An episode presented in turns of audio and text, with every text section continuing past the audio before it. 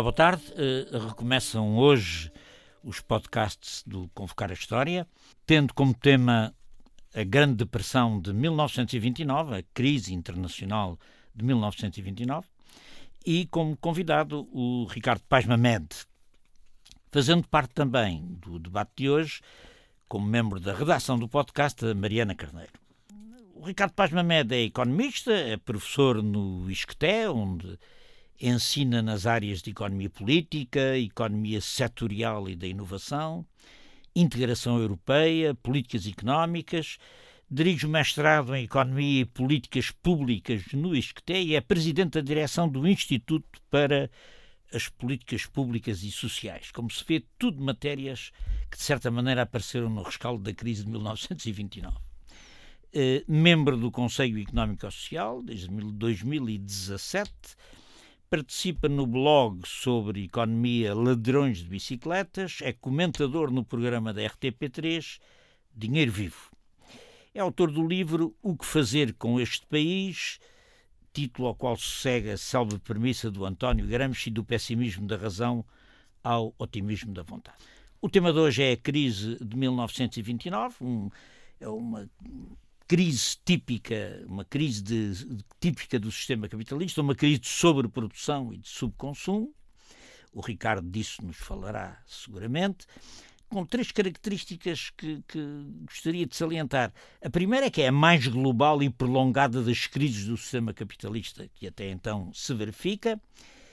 A segunda é que é uma crise que se propaga do centro para a periferia em dois sentidos, num duplo sentido, do, do sentido do, do, do, próprio sistema económico, ou seja, do sistema financeiro para o sistema produtivo e, e comercial, eh, e no sentido geográfico, ou seja, eh, dos Estados Unidos para a Grã-Bretanha e para a Alemanha, enfim, para simplificar as coisas, e, e de propósito para salientar uma terceira característica que é a de que é das crises do capitalismo até tão conhecidas, é aquela que parece ter um efeito causal determinante na plena emergência da época dos fascismos e designadamente com a instauração do nazismo na Alemanha. De qualquer maneira, a crise de 29 eh, eh, parece marcar o fim de uma época e o começo de outra no desenvolvimento do capitalismo. É o fim do livre-cambismo, é o fim do Estado liberal não intervencionista, é o advento de uma época de intervencionismo económico do Estado, de protecionismo, de bilateralismo, de nacionalismo económico, designadamente eh, manifestado através do dirigismo económico dos regimes fascistas que emergem eh, nessa altura, do keynesianismo e do New Deal nos Estados Unidos, da planificação económica soviética, Aliás, o que é interessante é que parte dessas eh, modificações consolidam-se na Europa Ocidental com, com o pós-guerra, como política da social-democracia e da democracia cristã do pós-guerra, com o Estado Social, a regulação económica e financeira, a concertação social. O capitalismo parecia ter apreendido a arte da sobrevivência e da acumulação nos 30 anos de ouro do pós-guerra. Mas isso mudou no virar dos anos 70 para os anos 80 do século XX, com esta época do neoliberalismo, da desregulação do mercado de capitais, da desregulação do mercado de trabalho, a financiarização e a desprodutivização. De qualquer maneira, a crise de 2008-2009 eh, parece até ser um fruto desta nova época do, do, em que o capitalismo entra a partir do final dos anos 70, do século passado. E a pergunta, a primeira pergunta com que eu queria abrir a nossa conversa é exatamente essa. O capitalismo deixou de poder aprender com as crises? Ou há uma irracionalidade inelutável na lógica atual de acumulação do sistema capitalista? Isto por comparação com a crise de 29, onde parece ter aprendido alguma coisa que desaprendeu uh, com os anos 70 e 80 do século XX. E esta era a questão com que queria abrir a nossa conversa, ao qual, a questão à qual se juntam as questões que a Mariana vai agora apresentar. A primeira questão que eu gostava de colocar diz respeito exatamente a quais foram as origens desta crise. Uh, qual é a sua contextualização, nomeadamente no respeito ao peso do capital financeiro face ao capital produtivo, à atividade especulativa, à distribuição de rendimentos. E pergunto-te, e vai um pouco na, exatamente no desenrolar daquilo que o Fernando também já assinalou, eh, se podemos falar no caráter sistémico das recorrentes crises do capitalismo e se são as crises cíclicas um elemento inerente exatamente ao capitalismo. Muito obrigado pelo, pelo convite para estar aqui uh, convosco hoje. Uh, são, são muitas questões uh, que, me colocam, que me colocam logo à partida. Vou tentar começar a, partir o problema aos bocados para, para tornar a conversa produtiva. Um, há sempre problema quando falamos sobre determinados eventos sociais e as causas para esses eventos, que é determinar exatamente que evento é que estamos a falar e uh, tentar perceber quão longe é que nós queremos ir na explicação, porque a crise de 1929 tem, enquanto crise, momentos diferentes. Há um momento que é o momento do colapso da Bolsa, há um momento subsequente que é uh, os impactos que isso tem da Bolsa de Nova York, os impactos uh, mais imediatos que isso tem na economia americana e depois a sua transmissão para a crise, para, para no contexto internacional. O Fernando falou uh, das economias de segunda linha já na altura, a Alemanha e a Inglaterra, mas podemos falar em todo o mundo em desenvolvimento ou subdesenvolvido que também é afetado por esta crise e a partir daí há algo que extravasa os fatores diretamente económicos, que isto é, as dinâmicas dos mercados e que passa a assumir eh, dimensões políticas e portanto a crise de 1929 também é a crise do regime, dos regimes políticos. Houve eh, muito poucos países que não viram, por exemplo, os seus governos alterar, eh, haver mudanças de governo e haver mudanças de regime. Portanto, quando falamos da crise de 29, na verdade não estamos a falar na crise de 29, podemos estar a falar na crise de todos os anos 30 um, e, e, falar sobre isto exige uh, níveis de abordagem diferentes. E também no, quando uh, falamos das causas da crise, podemos falar de, de, causas muito imediatas e podemos atribuir às causas uh, mais diretas daquilo que é o colapso de, de, da Bolsa de 1929, o, a grande dinâmica especulativa que houve nos anos de, de 1928 e 1929 1929 nos Estados Unidos, que foram alimentados por uma série de circunstâncias, nomeadamente pelo, pelos problemas que havia no resto do mundo, porque o mundo começou a entrar, a Europa e, e não só, uh, começou a entrar em recessão a partir de 1928 e houve um regresso de capitais em massa aos Estados Unidos que alimentaram as uh, bolhas especulativas. Portanto, nós para compreendermos as bolhas especulativas, os investimentos loucos, uh, uh, há uma série de indicadores financeiros de 1929 que nunca tinham sido verificados e nunca mais foram verificados até ao final do século XX. E, portanto, ter consciência que o colapso da Bolsa em 29 segue um período de uma euforia de, uh, total em termos de especulação bolsista, mas nós não conseguimos compreender a especulação bolsista sem compreender aquilo que são os desequilíbrios económicos e financeiros mundiais que existem nos anos imediatamente antes e para compreendermos esses desequilíbrios económicos e financeiros mundial, uh, mundiais em uh, 1928 ou 1927, vamos ter de, de perceber a Primeira Guerra Mundial e vamos ter de perceber quais são os impactos do pós pós-Primeira Guerra Mundial, que do ponto de vista económico foi tremendo. Eh, se calhar deveríamos também falar sobre a pandemia de 1918, mas eu por aí já não vou entrar tanto. É um fator que tem sido uh, chamado a atenção cada vez mais no, no, no, contexto atual. Mas em qualquer caso, a crise, uh, a, a Primeira Guerra Mundial, fim da Primeira Guerra Mundial, deixa a Europa completamente devastada, não só pelos custos imediatos da guerra, mas também pela forma como se lidou uh, com a guerra. A Alemanha foi um país completamente desestruturado devido à, à, à forma como se lidou com as, uh, as uh, compensações de guerra que foram impostas à Alemanha, que deixaram aquela economia completamente destruída durante vários anos uh, e toda grande parte da Europa, até 1924, 1925, esteve numa situação uh, recessiva, numa situação de, de grande perturbação e instabilidade. Portanto, uh, nós não podemos isolar isso e, e, a partir daqui podemos aí recuar ainda mais e perceber como é que chegamos à Primeira Guerra Mundial, quais são as tensões que estão por detrás de, de, de do, do explotar da guerra e da forma como ela deu origem ao, às alianças que deu. Portanto, isto eh, serve não apenas para falarmos sobre a crise de 29, mas serve para falarmos sobre qualquer grande crise do capitalismo. Estas crises são, são dos processos mais complexos que há. As, as crises são momentos sempre muito complexos porque juntam muitos fatores de causalidade diferentes e, e circunstâncias muito especiais, muito contextuais que têm de ser analisadas no seu detalhe. Não há uma crise igual à outra, não há. Todas as crises têm as suas especificidades, mesmo que consigamos encontrar encontrar alguns elementos comuns um, e, e, portanto, uh, temos de aceitar esta complexidade quando vamos falar sobre o assunto. Uh, o Fernando, na intervenção inicial, falou sobre o os dois tipos de, de, problemas que habitualmente se atribuem nas, nas uh, crises do capitalismo, que é os, uh, as crises de sobreprodução uh, ou as crises de subconsumo, se quisermos, que são dois, é um debate clássico, principalmente entre os autores marxistas sobre, sobre as crises, sendo que há aqui um elemento que é fundamental para compreendermos a crise de 1929, que seguramente teve elementos de sobreprodução e teve elementos de subconsumo, principalmente nos seus desenvolvimentos, mas temos de perceber também as dinâmicas próprias da finança o mundo em 1929 já é um mundo em que a finança tem um nível de autonomia muito grande em relação à economia real.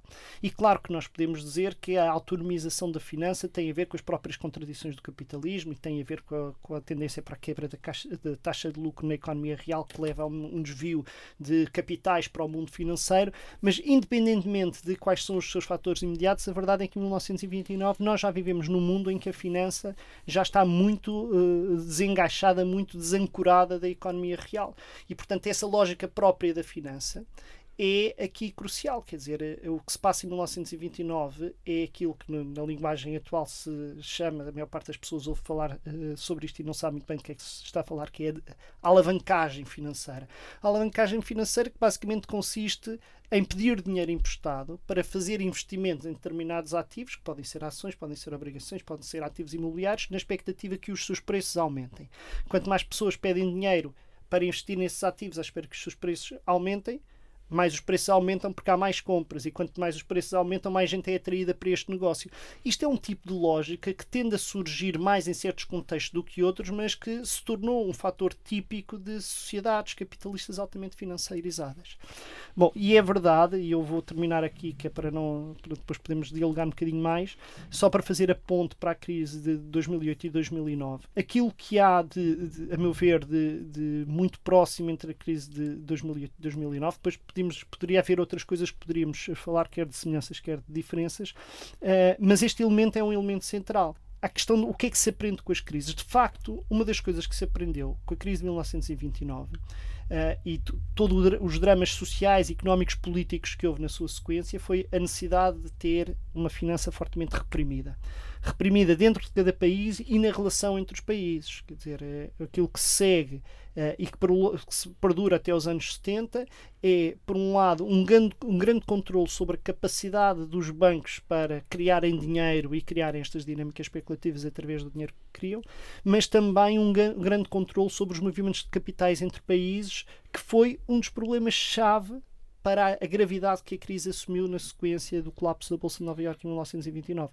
Ora, o que se passou até aos anos 70 foi um regime financeiro que controlou fortemente a finança. Aquilo que se passou a partir de, de, dos anos 70 e, em particular, nos anos 80 e na Europa muito nos anos 90 foi a tendência para a liberalização financeira e nós não podemos uh, compreender a crise de 2008-2009 sem compreender a liberalização financeira, as privatizações, eh, a desregulação da, da atividade dos bancos, a permissividade com que eh, uma série de atores não bancários do sistema financeiro passaram a atuar, tal como tinha acontecido em, em 28, 29 com os fundos de investimento, aqui com outros nomes, com outro, com outro alcance. Portanto, essa dimensão da eh, liberalização financeira não é que não se tenha aprendido com a crise de 29, aprendeu-se com a crise de 29, mas a certa altura esqueceu-se. Desaprendeu-se. Quer dizer, nós estarmos a dizer isto parece que, que o, o, problema das crises é o facto de termos dirigentes que são burros. Os dirigentes não são propriamente claro. burros. Simplesmente... O que significa que, portanto, eh, aparentemente há uma, uma lógica de acumulação que tem fortes elementos de irracionalidade no, no, no processo posterior a 2008, 2009. Eu acho que não, é difícil procurar uh, racionalidade no, no, sistema capitalista. A força do, do sistema capitalista é uh, a expectativa de que se crie um bem-estar agregado a partir de racionalidades individuais que não têm de ter uma racionalidade. Sim, mas a regulação revela alguma racionalidade, ou seja, tu tens, na sequência da crise de 29, a adoção, a compreensão de que o Estado, para o próprio sistema poder eh, continuar a flutuar e a acumular, o Estado tem que regular a economia, tem que regular a finança, tem que regular a economia, tem que regular até muita coisa por aí fora, não é? Porque, uh, mas, uh, ora, essa ideia da regulação, uma vez que a, a, lógica neoliberal, o coração da lógica neoliberal é a desregulação do capital financeiro, há, para aqui, há aqui um, aparentemente um certo elemento suicidário nesta, nesta, nesta. Eu acho que tem a sua racionalidade, quer dizer, eu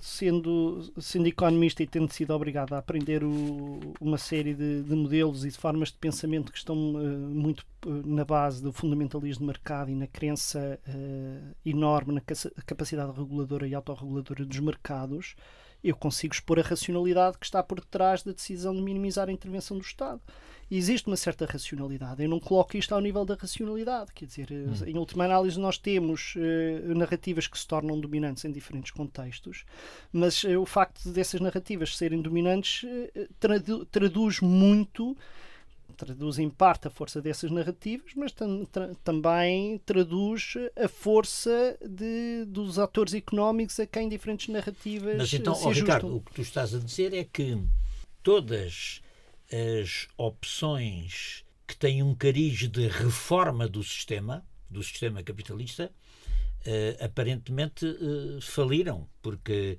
há outro tipo de racionalidade que se impõe uh, sobre esta. Ou seja, uma espécie de acumulação cega, não é? Hum. E, e, que, e, que, e, que, e que caminha para o desastre, porque eu acho que isso é uma coisa relativamente consensual. Quer dizer, a próxima crise pode ter sido até antecipada pelo Covid, mas o que é facto é que os, esses fatores de crise estavam também à vista. Significa que o capitalismo eh, desistiu da regulação, eh, do teu ponto de vista, do ponto de vista da produção teórica que sobre o assunto se faz? Eu não, eu não consigo pensar no capitalismo como, como uma entidade pensante. Sim, Portanto, mas capitalismo... dentro do capitalismo há entidades pensantes. Sim, há muitas entidades pensantes, há indivíduos pensantes e há entidades pensantes e há, e há acordos e, e tentativas de consultações para se encontrarem soluções para, para momentos uh, específicos.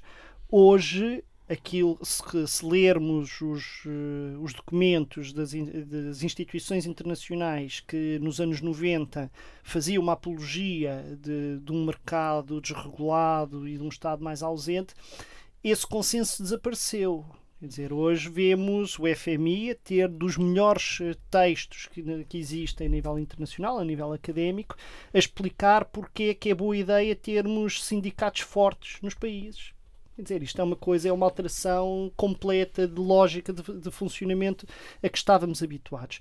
Há hoje uma, uma aceitação de, de que uh, aquilo que tecnicamente se chamou a liberalização da conta capital, ou seja, a livre circulação de capitais sem restrição, que provavelmente criou mais problemas do que aqueles que resolveu e que a ideia de que essa desregulação dos movimentos de capitais, liberalização dos movimentos de capitais, eh, levaria um crescimento mais rápido de todos os países, que era uma convicção completamente arraigada na teoria económica nos anos 90 isto não existe neste momento.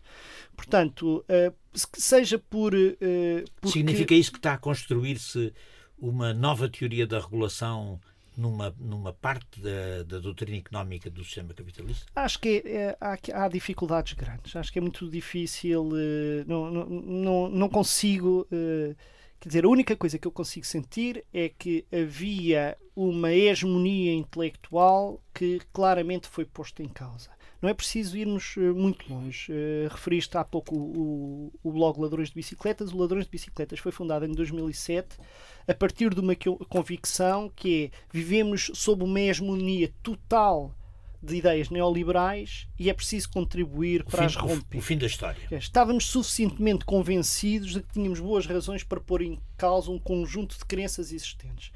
Grande parte daquilo que os ladrões de bicicleta escreviam em 2007, 2008, hoje é senso comum.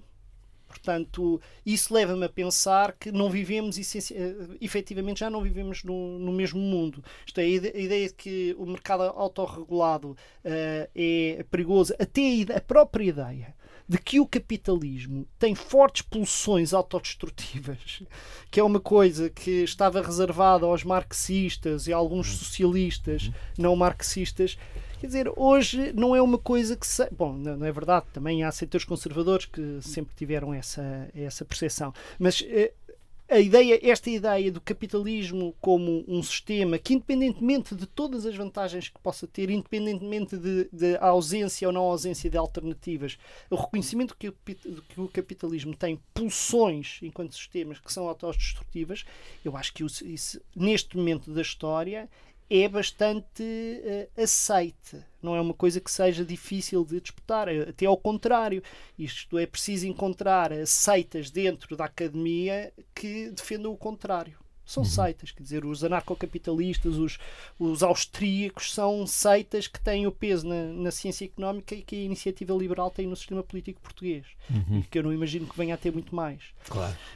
Um, portanto, acho que há esta noção existe. Agora, eu não consigo ver que estejamos uh, a caminho de um novo consenso. Não creio que estejamos uh, neste momento, não quer dizer que isso não vá acontecer daqui a algum tempo, neste momento não existe, por exemplo, um consenso sobre como é que deve ser o sistema financeiro internacional, o regime monetário e financeiro internacional. Uh, em Bretton Woods, em 1944, uh, eh, não digo que havia uma ideia consensual, mas havia um acordo suficientemente forte para se ter dado origem ao, uma base de compromisso portanto. uma base de compromisso muito forte que reorganizou completamente as relações económicas internacionais seja ao nível monetário seja ao nível das trocas comerciais e havia também nessa altura a hegemonia do dólar que é uma coisa que foi uma hegemonia que foi imposta em larga medida. medida. O Keynes tinha uma ideia clara de que a solução que acabou por vencer era uma solução que ia impor, eh, reforçar o papel central do dólar nas. Portanto, não era consensual esse aspecto. Mas a ideia de que uh, era preciso não ter o, o, o, padrão ouro, ou seja, uma rigidez total nas taxas de câmbio, a ideia de que era preciso controlar os movimentos de capitais para dar aos Estados alguma liberdade para terem políticas anticíclicas políticas, combater as crises. Isso era consensual uh, claramente no, no, no pós-guerra, aliás, ainda antes do pós-guerra, a partir de meados dos anos 30, essas discussões começam a ser tidas em vários uh, países. Eu não vejo isso a acontecer neste momento, isto é, nós temos neste momento o, o sistema uh, de trocas internacionais completamente em crise, e não é apenas a questão do, do, do conflito sino-americano, é também o facto de ninguém saber muito bem o que fazer com a Organização Mundial do Comércio, que supostamente teria sido sido o, o grande passo claro. em frente, criação de uma entidade com alguns poderes supranacionais para regular o comércio internacional. A Organização uh, Mundial de Comércio está paralisada há mais de uma década e não é claro como é que vai evoluir. A ideia de como é que vai evoluir o FMI não é, não é muito óbvia. A China criou um grande fundo de investimento asiático que uh, claramente tem a pretensão de substituir o, o papel do FMI. Uh, na Ásia.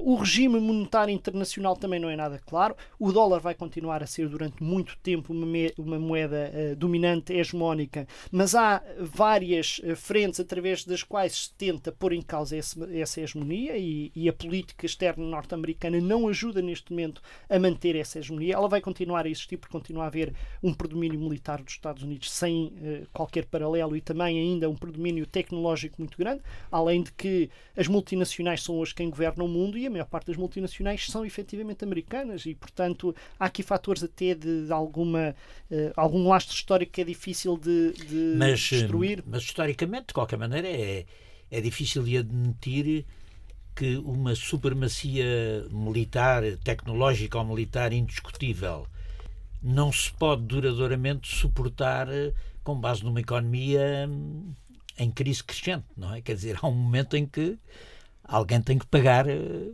os investimentos brutais que exigem a hegemonia eh, Exatamente. tecnológica ou militar.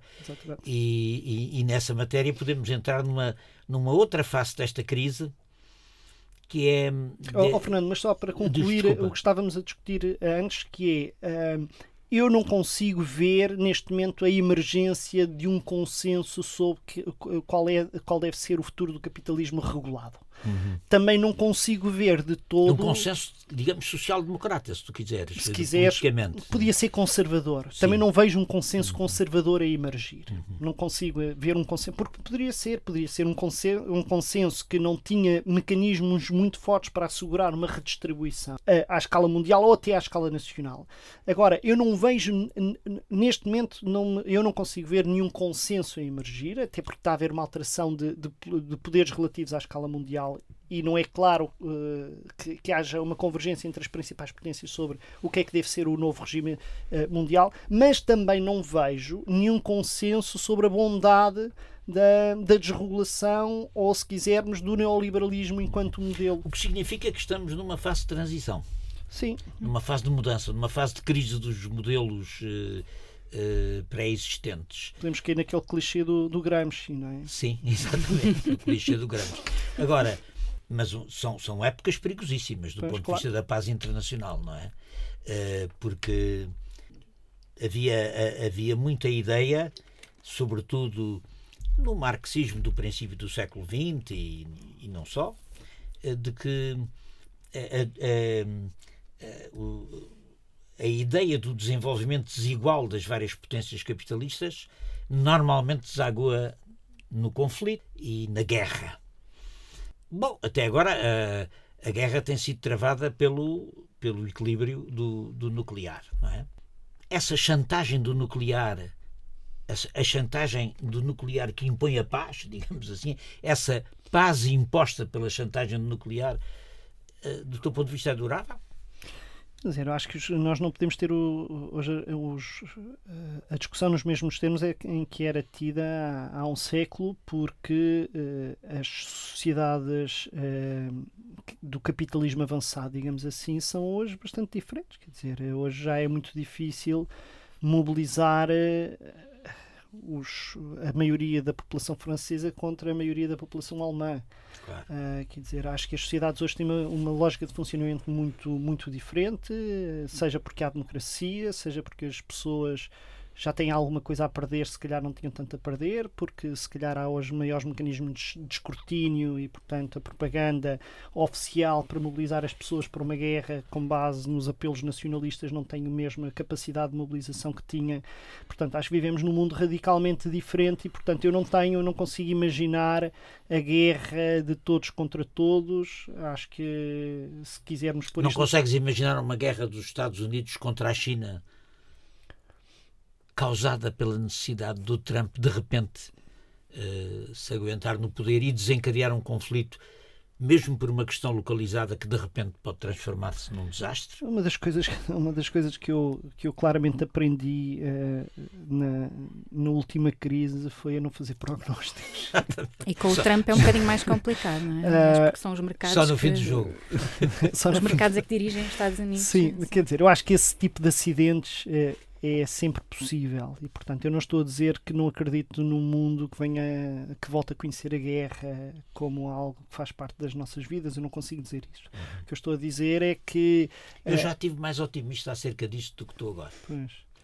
e acho que exatamente esta época de transição acho que é uma época muito perigosa é? uma época perigosíssima em que um pequeno incidente se pode transformar num desastre multiplicador e porque há certos aspectos há certos aspectos do sistema capitalista onde há uma espécie de irracionalidade suicidária. Pá, e eu acho que isso é um perigo para a humanidade.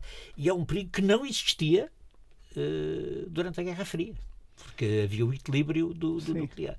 E, portanto, eu não estou a falar de, das condições de há um século atrás. Estou a falar das condições uh, do século, do, enfim, do, do, desde o princípio deste século, não é? Quer dizer, acho que o perigo acho que, se tu quiseres, acho que o perigo da guerra e a luta social e política pela paz voltam a ser uma questão pois. relativamente importante. Acho que, pois, não, não tenho dificuldade em ver isso como, não negando o, o, o, princípio básico, que é nós estamos numa fase de transição e as fases de transição, por definição, são extremamente incertas e quando há incerteza há muito mais lugar à irracionalidade, porque é preciso fazer escolhas sob condições de incerteza radical e, portanto, é muito mais fácil que haja irracionalidade. Eh, a ascensão do, dos, eh, dos, destes nem sei muito bem como chamar, estes populismos de direita, estes, estas Ricardo, novas vagas desculpa, autoritaristas. Desculpa interromper-te exatamente sobre isso. Nós já temos falado Sim. que as consequências da crise de 1929 e das crises eh, não são exclusivamente económicas, não é? E aqui podemos fazer o paralelismo com, com a Grande Pressão de 1929, em que tu tiveste uh, uma crise do poder público, não é? Portanto, tiveste um descontentamento generalizado, tiveste também uma crise dos, das próprias formações políticas existentes, não é? Que ficaram desacreditadas, um, e isso acabou por criar um terreno fértil a que uh, os regimes e os líderes populistas, autoritários, uh, pudessem crescer e muitas vezes gostar, inclusive, ao poder queria, exata, queria exatamente pedir-te para me falares um pouco disso em relação a 1929 e fazer também depois um exatamente a ponte para aquilo que estamos a viver agora e com uma crise pandémica que também ajuda neste momento a criar exatamente espaço uhum. para respostas eh, políticas, sociais, económicas que nos atiram para as mãos de uhum. pronto dos perigos eh, de um. Como, como dizem os políticos, ainda bem que me fazes essa pergunta. Pois, eu acho que, que isso é um dos aspectos mais fascinantes da, da, da crise de 1929. Eu acho que é o, o, motivo, eu acho que há bons motivos para que a crise de 29 seja de estudo obrigatório para qualquer pessoa que se interesse minimamente por, por ciências sociais em geral. Um, a economia, seguramente, mas não só a economia, em muitas outras áreas. A crise de 29, para além de tudo que ela representa do ponto de vista de compreensão das dinâmicas de crise, também uh, permite-nos perceber como é que crise, como é que instituições, ideias, doutrinas, uh, interesses, poderes relativos, seja ao nível de cada país, seja nível, nas relações entre países, se conjugam para originar diferentes soluções. E nos permite perceber também como é que a história está muito em aberto, não é? Porque o, o que se passa nos anos 30, na intervenção inicial, o, o Fernando falou um, um pouco sobre isto. O que acontece em, 1929 e na sequência de 1929 é fica, há uma machadada radical na ideia do mundo uh, que vem do século XIX, da segunda metade do século XIX, a ideia de, do liberalismo enquanto ordem mundial. Uh, há uma, a ideia de que, uh, o, que não, deve, não deve haver entraves ao comércio, não deve, não deve haver entraves à circulação de, de capitais entre países uma coisa que hoje não existe, na altura existir, é não deve haver entradas à circulação de pessoas entre países, uh, que não deve, que o Estado não deve intervir nas economias, nem sequer em situações de crise, a ideia de que as crises se devem resolver por si só e quanto mais o Estado fizer, mais dificulta as crises. Foi exatamente isto que os líderes políticos tentaram fazer. Eles estavam ainda com um, um, um quadro mental uh, de um mundo que já não existia. E, portanto, a forma como reagiram à crise foi a, a forma que hoje chamaríamos austeritária. Era impor austeridade, que podia nem ser por, impor austeridade no sentido de aumentar impostos ou cortarem despesas sociais, que também não eram o que eram o que são hoje. Não é? O nível de intervenção do Estado na altura era muito mais baixo. Mas era simplesmente deixar que a crise se consumisse a si própria. Portanto, aumentar muito o desemprego, haver muitas falências, com isso haver uma baixa radical dos preços, uma baixa radical dos salários, isso permitir que houvesse, que, com a baixa dos, dos, salários, isso permitiria eventualmente tornar alguns, uh, alguns investimentos mais rentáveis, mais competitivos a nível internacional e re, reconstruir a economia a partir daí, deixando, deixando destruir, deixando liquidar tudo o que era menos robusto, porque a ideia é o que não morre é porque é robusto e, portanto, vamos uhum. deixar que o que é menos robusto morra. Era, que o, era o que o Ferreira Dias dizia, como Ministro da Economia, eh, ainda nos anos 50, que é a nossa política industrial consiste no seguinte: deitamos todos os empresários ao mar. Os que sabem andar safam. A mais. é a ilustração é. dessa. Sendo que não foi depois, não foi bem não isso foi que eles bem fizeram. Assim, mas, em qualquer caso... Um, Era o que ele queria que fosse. Não é? não o resultado disto, isto no, nos anos... Eh, no, no final do, do século XIX, houve períodos longuíssimos de crise e de deflação em que a atitude foi esta. E apesar de ter dado a, a, crises enormes e países em bancarrota, desde logo Portugal, mas não só, no final as coisas funcionaram bem. As economias, 20 anos depois, acabaram por recuperar e voltou, voltou a, a, a haver a, a noção de que a economia mundial estava a enriquecer e as pessoas estavam a ficar todas uh, melhor. E, portanto, a, tenta primeira tentativa que houve foi uh, seguir esta receita. Esta receita foi desastrosa e foi desastrosa por vários motivos. Uh, foi desastrosa, nomeadamente porque o mundo já não era o mesmo de, de, 30 anos antes ou 40 anos antes. O mundo já tinha empresas de muito maior dimensão, que tinham maior, muito maior controle dos mercados, porque, porque já havia sindicatos com grande poder de mobilização e de organização, e em alguns países já havia trabalhistas, partidos trabalhistas, a ameaçar chegar ao poder. Porque tinha havido uma revolução russa em que uma crise muito grande significa, significava aumentar a agitação social e, portanto, e já agora uma alemã também. Eh, tinha havido uma, uma, o fascismo em Itália também, e portanto havia duas ameaças à ordem liberal que é, é preciso pôr ordem nisto por parte dos, fasci dos fascistas ou é preciso controlar o mercado uh, para, para criar democracia económica, uh, a proposta socialista, e portanto estas tensões sociais a questão dos fundos de investimento, não havia estes fundos de investimento gigantes. Portanto, a, a resposta que tentam re, eh, replicar após 29 é uma resposta que já não funciona e que dá origem a uma crise longuíssima, uma crise só cinco anos depois é que o produto interno bruto recupera. Temos taxas de desemprego de 25% ou maiores em alguns contextos. Portanto, temos uma quebra brutal do investimento. Nós temos efetivamente hoje dificuldade em perceber o que é que foi o sofrimento social e a, e a devastação económica que se viveu durante aqueles anos entre 29 e 34, com picos em 32 ou 33, dependendo dos, dos países. Temos mesmo dificuldade. Portanto, eh, isto deu origem a, a, evoluções políticas muito diferentes em diferentes países. Se tivemos, eh, o, o, Fernando referiu o nazismo eh, na Alemanha, mas também tivemos a ascensão do, do da social-democracia. Uh, seja em, boa, em parte da Europa, eh, nomeadamente os países nórdicos, mas também eh, as dinâmicas social-democratizantes, se quisermos, eh, em França, em Inglaterra, obviamente Roosevelt, que também é uma dinâmica social democratizante, mas depois também temos os nacionalismos no chamado terceiro mundo. O, o nacionalismo do terceiro mundo é filho uh, simultâneo das, das crises que, dramáticas que houve no final do século XIX e de, e de 29, que é como a comprovação de, da justeza dos líderes nacionalistas que exigiam ter economias menos dependentes do centro económico mundial.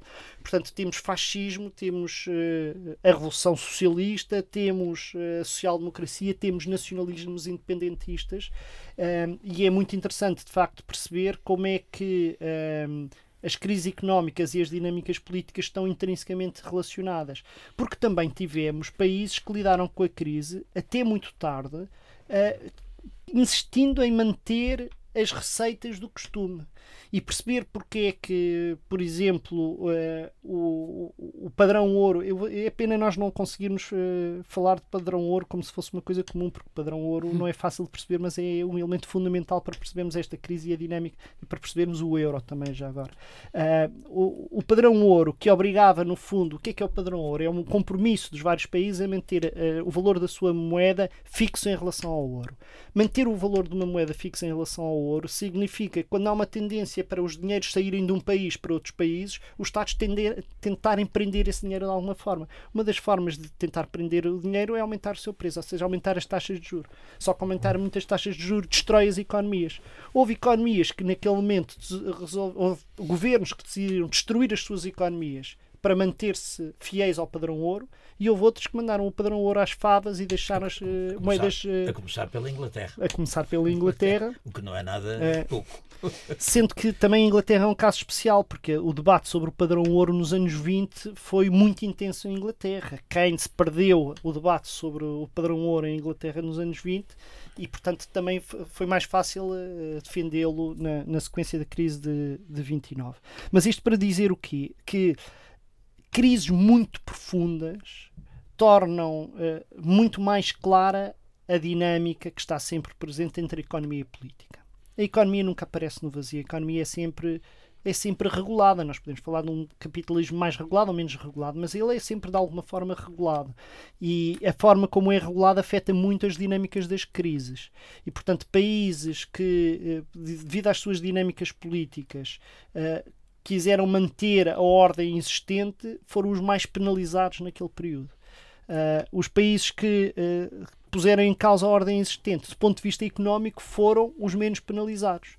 sendo que alguns deles, para o fazer, não puseram só ordem económica, também puseram ordem política com uh, caminhos muito diferentes, uns bastante democráticos, outros completamente autoritários. Pois, aliás, era uma pergunta que eu queria fazer no início, porque há a ideia, nem todos os países reagiram da mesma forma à crise de 1929, portanto, as escolhas foram diversas em termos económicos e com consequências e com resultados também muito diferentes. No imediato, não. No imediato houve, houve eh, uma tendência para não, reagirem uh, pavlovianamente, todos mais ou menos da mesma forma. Há aqui algumas uh, questões relevantes. O meu padrão ouro, outra é a questão uh, da, das, da, livre circulação de bens, né, do comércio livre. Os Estados Unidos acentuaram a sua deriva proteccionista enquanto outros países demoraram tempo até uh, alinhar pelo mesmo diapasão e, portanto, houve alguma variedade, variabilidade no modo como os, os países. Mas as grandes economias tenderam todas a. Mais cedo ou mais tarde, o, para o nacionalismo o, económico. O, o, nacionalismo económico. E, e, e, para o mercado colonial protegido, quer dizer, fazer os mercados coloniais uma espécie de extensão. Por isso é que eu dizer, num, prime num primeiro momento isso não aconteceu a certa altura houve, houve essa tendência, sendo que, já agora, uh, o, a narrativa sobre o que se passa no pós-Segunda Guerra Mundial é muito a ideia de que é fundamental voltarmos ao comércio livre. Sim. Porque o protecionismo destruiu as economias. Claro, sem dúvida. E eu acho que essa é, isso é uma narrativa que merece ser muito qualificada.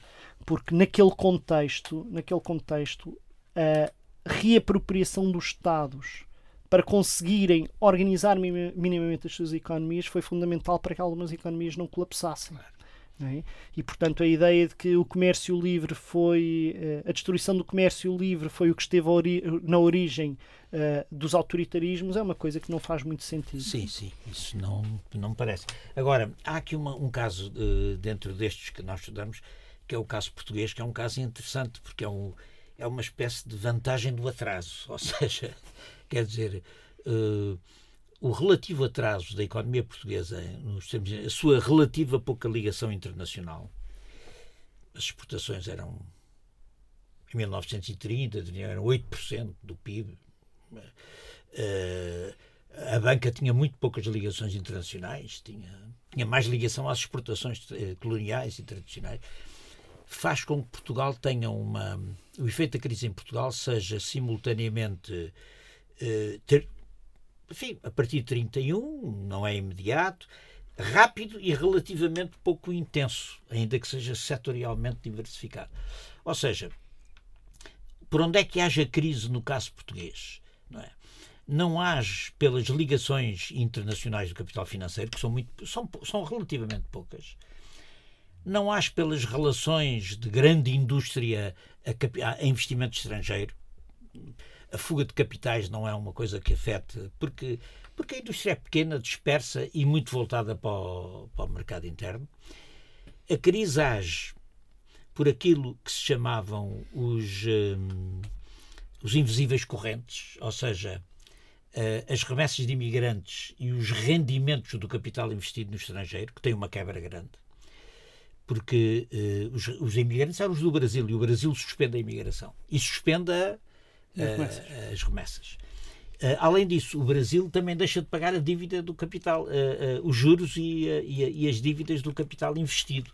E a, e a, e a oligarquia portuguesa investia na Bolsa de Londres e, e, nos negócios do Brasil, em grande parte no imobiliário do Brasil. E esse dinheiro deixa, deixa de vir e isso tem repercussões grandes na balança de pagamentos em Portugal. Em segundo lugar, a crise atua sobretudo pela, pela quebra das exportações não é quebra de quantidade. Porquê? Porque as exportações principais eram três: eram as conservas de peixe, eram as cortiças, em bruto e em, em obra, e era o vinho, o vinho do Porto e o, e o vinho comum para as colónias, o chamado vinho pó preto, não é? Hum.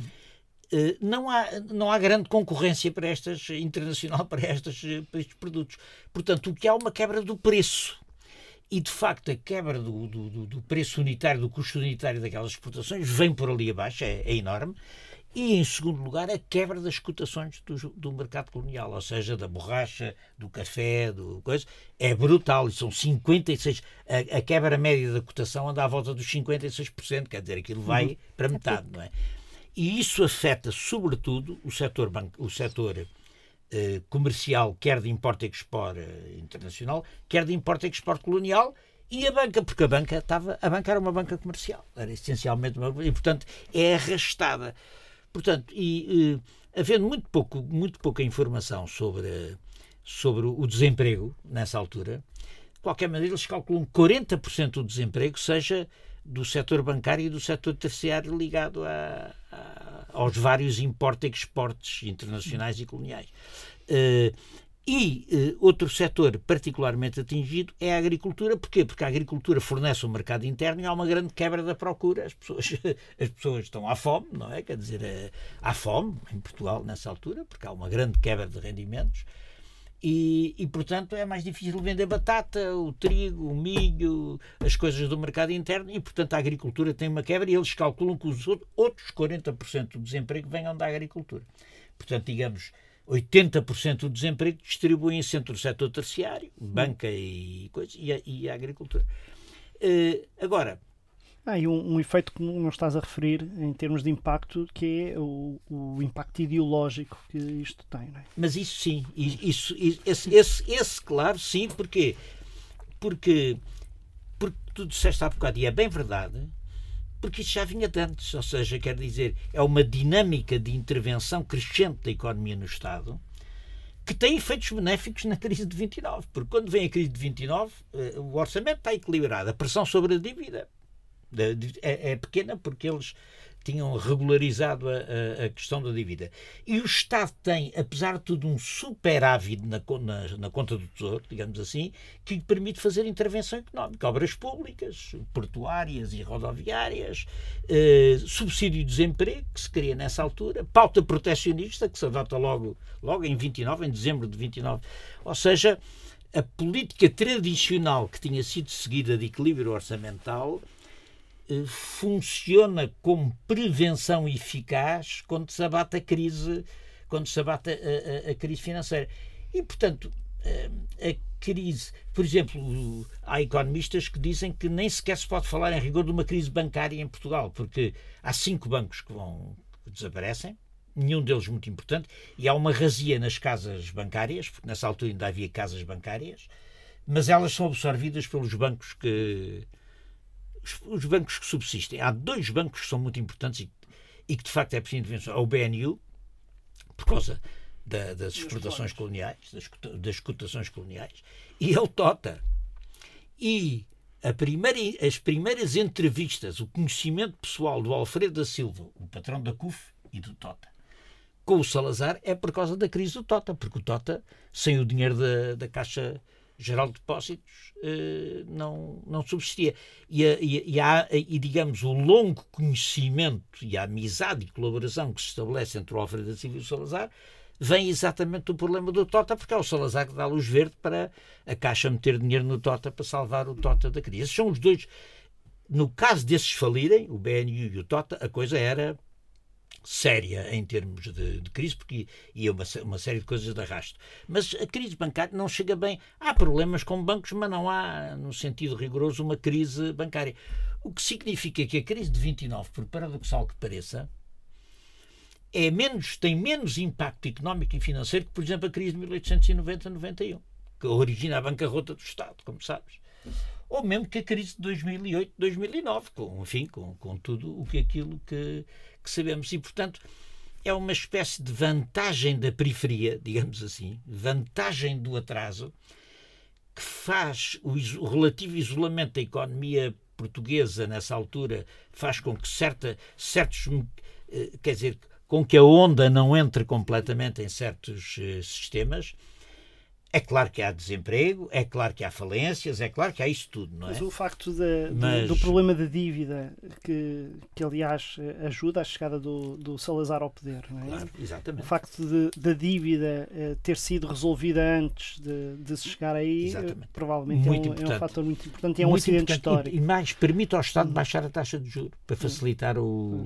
para facilitar os empréstimos, para baratear o dinheiro. Agora, há uma, um, um, elemento ideológico muito importante, que é a consolidação de um Estado autoritário e conservador, Exato. a anulação da, da direita republicana, provavelmente não teria acontecido se não tivesse havido uma crise do capitalismo liberal que põe em causa a possibilidade, não é que põe em causa, é que legitima um discurso de, sobre o controlo Sim, uh... a, a, teoria de que o Estado deve dirigir a economia é uma teoria de 32, 33. Ou seja, o Salazar, nos discursos eh, fundadores, estabelece que, sim senhor, a economia corporativa, blá, blá, blá, blá, mas o Estado é que.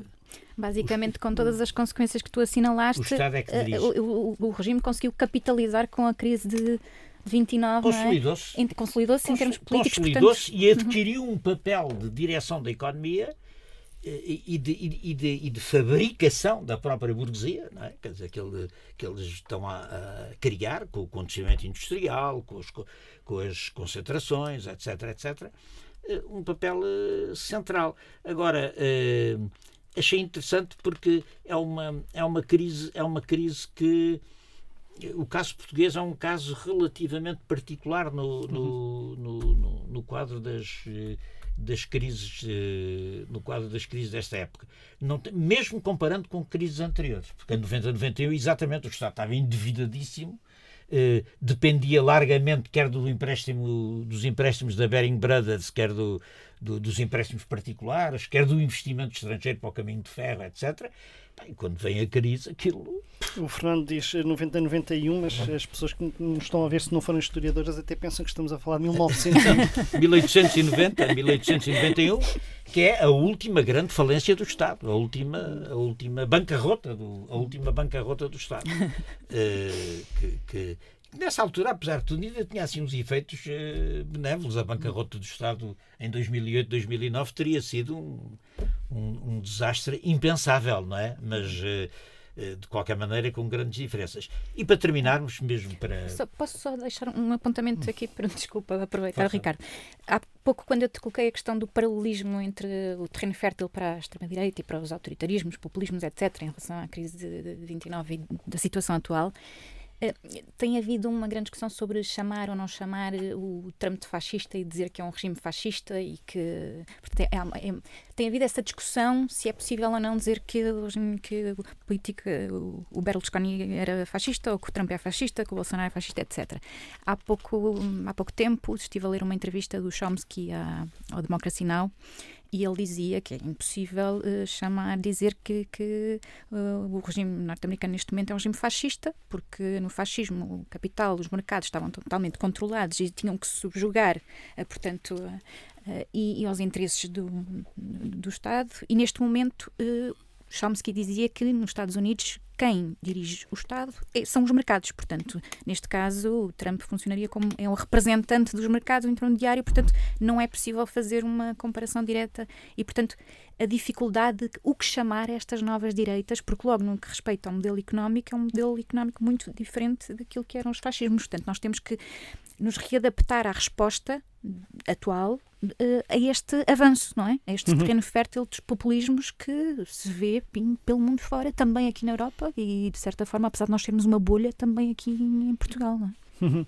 Pois, eu há bocado, precisamente quando me estava a referir a estes populismos, disse-lhes eu não sei muito bem o que lhes pois, chamar. É isso, é? é isso. E essa dificuldade... O Enzo, o Enzo Travesso chama que os pós-fascismos, não é? Quer dizer, não são os fascismos. Ele estabelece a diferença entre o que é que foi o fascismo e o que são uhum. o que é esta nova uh, extrema direita uh, e chama classifica devidamente e chama pós-fascista, ou seja, eles vêm de lá, Exato. mas adotam um comportamento, uma política e uma tática uh, diferentes num mundo aliás, eh, também ele próprio é muito diferente. O que nos traz desafios, não é? De, de, é traz de essencialmente tem... o desafio de, de, perceber isto, que eu acho que é uma, uma, mensagem, uma mensagem fundamental a reter quando falamos destas grandes crises, é que uh, as crises denotam uh, uma, uma falência, ou pelo menos problemas fundamentais nos sistemas económicos e políticos em que vivemos, claramente pedem transformações muito profundas e são momentos em que se torna relativamente fácil a emergência de vendedores de banha da cobra e isso exige de parte de todos nós um esforço muito grande para, para evitar que eles... Uh, Ricardo, e para terminar, um, e o Covid? E o Covid e o capitalismo, como é que vai ser? Quer dizer, uh, como é que tu vês o impacto do Covid na acentuação das dificuldades sistémicas que, que o mundo vive? Acho que estamos ainda no início. Acho que estamos ainda no início. Eh, esta crise tem uma particularidade em relação às últimas eh, várias crises, não, não estou a falar de 29, que vivemos, a 2008, a 2001, a 91, 92, que é uh, nós nunca tivemos o mundo inteiro em crise ao mesmo tempo nas últimas décadas. Em 2008 nós vivemos a crise de forma bastante profunda até 2013, mas em 2010, 2011 já não se falava em crise nos Estados Unidos e na China nunca se falou em crise verdadeiramente até 2014, 2015. Uh, e, portanto, houve sempre partes do mundo, e às vezes partes bastante dinâmicas do mundo, que atenuavam um, um, um pouco a crise. Isso neste momento não está a acontecer. neste momento temos, apesar de, da situação da China não ser igual à situação de, do, do, mundo ocidental, temos o mundo inteiro a ser arrastado de uma forma muito violenta para a crise. E a, a, a situação dos países em desenvolvimento é absolutamente dramática, aqueles que dependem mais uh, de matérias-primas, matérias-primas transformadas, bens energéticos, os preços caíram de forma abrupta.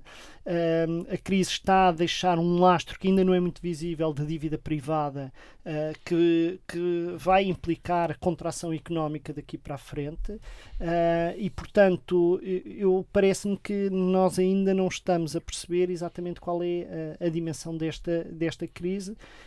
é provável que ela também vá merecer, vai exigir novas respostas e é, é possível que elas venham a surgir novas e a. E a bazuca europeia?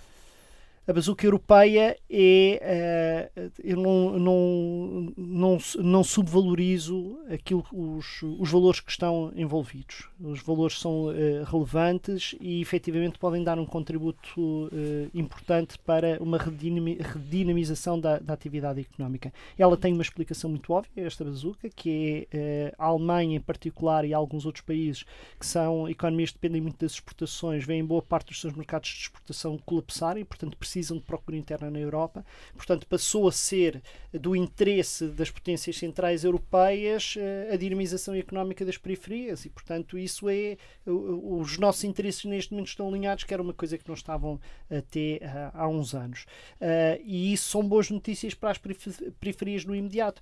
O que me preocupa fundamentalmente é de facto de que o quadro de, de políticas orçamentais europeias não se alterou fundamentalmente e, portanto, qual qualquer eh, governo minimamente eh, responsável tem de se perguntar quando é que nos, vem, eh, quando é que nos vai ser apresentada a, a fatura. Exato. O Isso... problema é o processo de decisão. Mas tu, tu continuas a alinhar numa política que vai endividar as, as, periferias, não é? Porque quando tu tens um fundo de recuperação que não tem recursos próprios, basicamente está a adiantar dinheiro para que depois que vai ser pago com futuros orçamentos. Pois, isso não sabia. Isso não Mas sabíamos. pelo menos é o que está em cima da... Eu, em relação a isso, sou agnóstico. Uhum. Uh, a parte que me preocupa mais é o facto de as economias já estarem em crise e não haver dinheiro. Sim, sim, para claro. haver dinheiro exige um nível de endividamento que as economias mais frágeis têm neste momento muita reticência e portanto o problema é que nós precisamos de uma resposta já e não há dinheiro já. E isso é um problema fundamental. Não há dinheiro já, mas também não há um consenso, exatamente por estes mecanismos alteram por completo aquela que é a uhum. resposta à crise pandémica, não é? Se tu chegas a um final de discussão em que de facto tens um fundo de recuperação que não tem uh, recursos próprios uh, e, e, vingam posições dentro de, do Parlamento Europeu, inclusive, mas uhum. ainda mais do Conselho Europeu, uh, os, as periferias não ficam assim propriamente em tão não, boa situação limita, e com capacidade de crescimento. Eu percebo o que estás a dizer, creio que limita. Há aí duas questões eh, relevantes. A primeira é que, apesar de tudo, Uh, o esforço não é proporcional às, às, responsabilidades, mesmo que não haja recursos próprios a serem criados.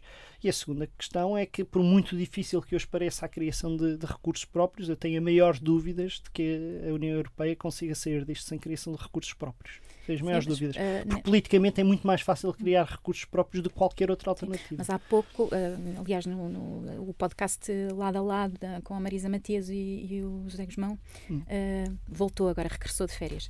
E exatamente uma das questões de, de, que eles deram conta daquilo que tem sido discussão no Parlamento Europeu diz respeito, nomeadamente, à votação que houve no Parlamento Europeu para adiar impostos que, sim, sim. tinham já sido cedidos e que viriam exatamente permitir esses recursos próprios. Era isto que eu falava há bocado do processo de decisão, ah, ou seja, não basta proclamar, quer dizer, claro, há um processo de decisão claro. interno dentro da União Europeia que está longe claro, de estar claro. concluído Por exemplo, os, os de... impostos sobre transações financeiras, que é algo que nós andamos a discutir, quer dizer, continuamos a discutir como se fosse uma novidade, isto já vai nas calendas, não é?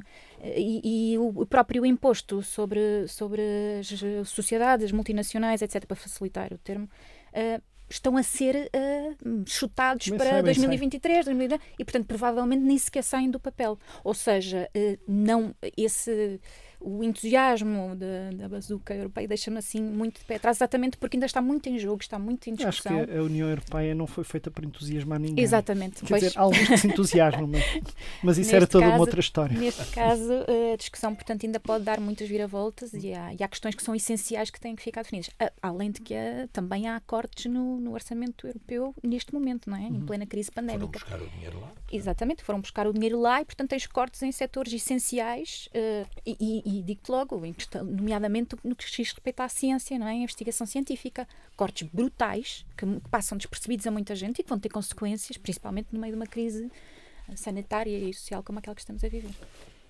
Muito bem. Ricardo, muito obrigado. Obrigado. Acho que a conversa foi muito interessante, pelo menos para nós os três, seguramente. uh, para a semana vamos ter aqui connosco o Francisco Louçã para discutir as sociedades do medo, é o tema a partir de um certo número de ensaios publicados recentemente na revista do, do Expresso, eh, As Sociedades do Medo, e na semana seguinte, o centenário da Revolução Liberal de 1820. Ou seja, dois séculos de eh, liberalismo, de Revolução Liberal, porque de liberalismo não foram tanto. Uh, e, e, é esse o programa que temos agora para o mês de setembro, que se concluirá com as lutas estudantis contra a ditadura. Esse é o nosso programa de setembro. Esteja connosco, muito obrigado e até para a semana. Até para a semana. Obrigada, Fernando e Ricardo. O portal esquerda.net aloja outros podcasts que te podem interessar. Leituras longas no podcast Alta Voz, notícias canábicas no podcast 4 e 20 o áudio de debates e conferências no podcast Mais Esquerda e música portuguesa no podcast Os Cantos da Casa. Encontra todo este som em esquerda.net barra rádio e subscreve os nossos podcasts na tua aplicação favorita.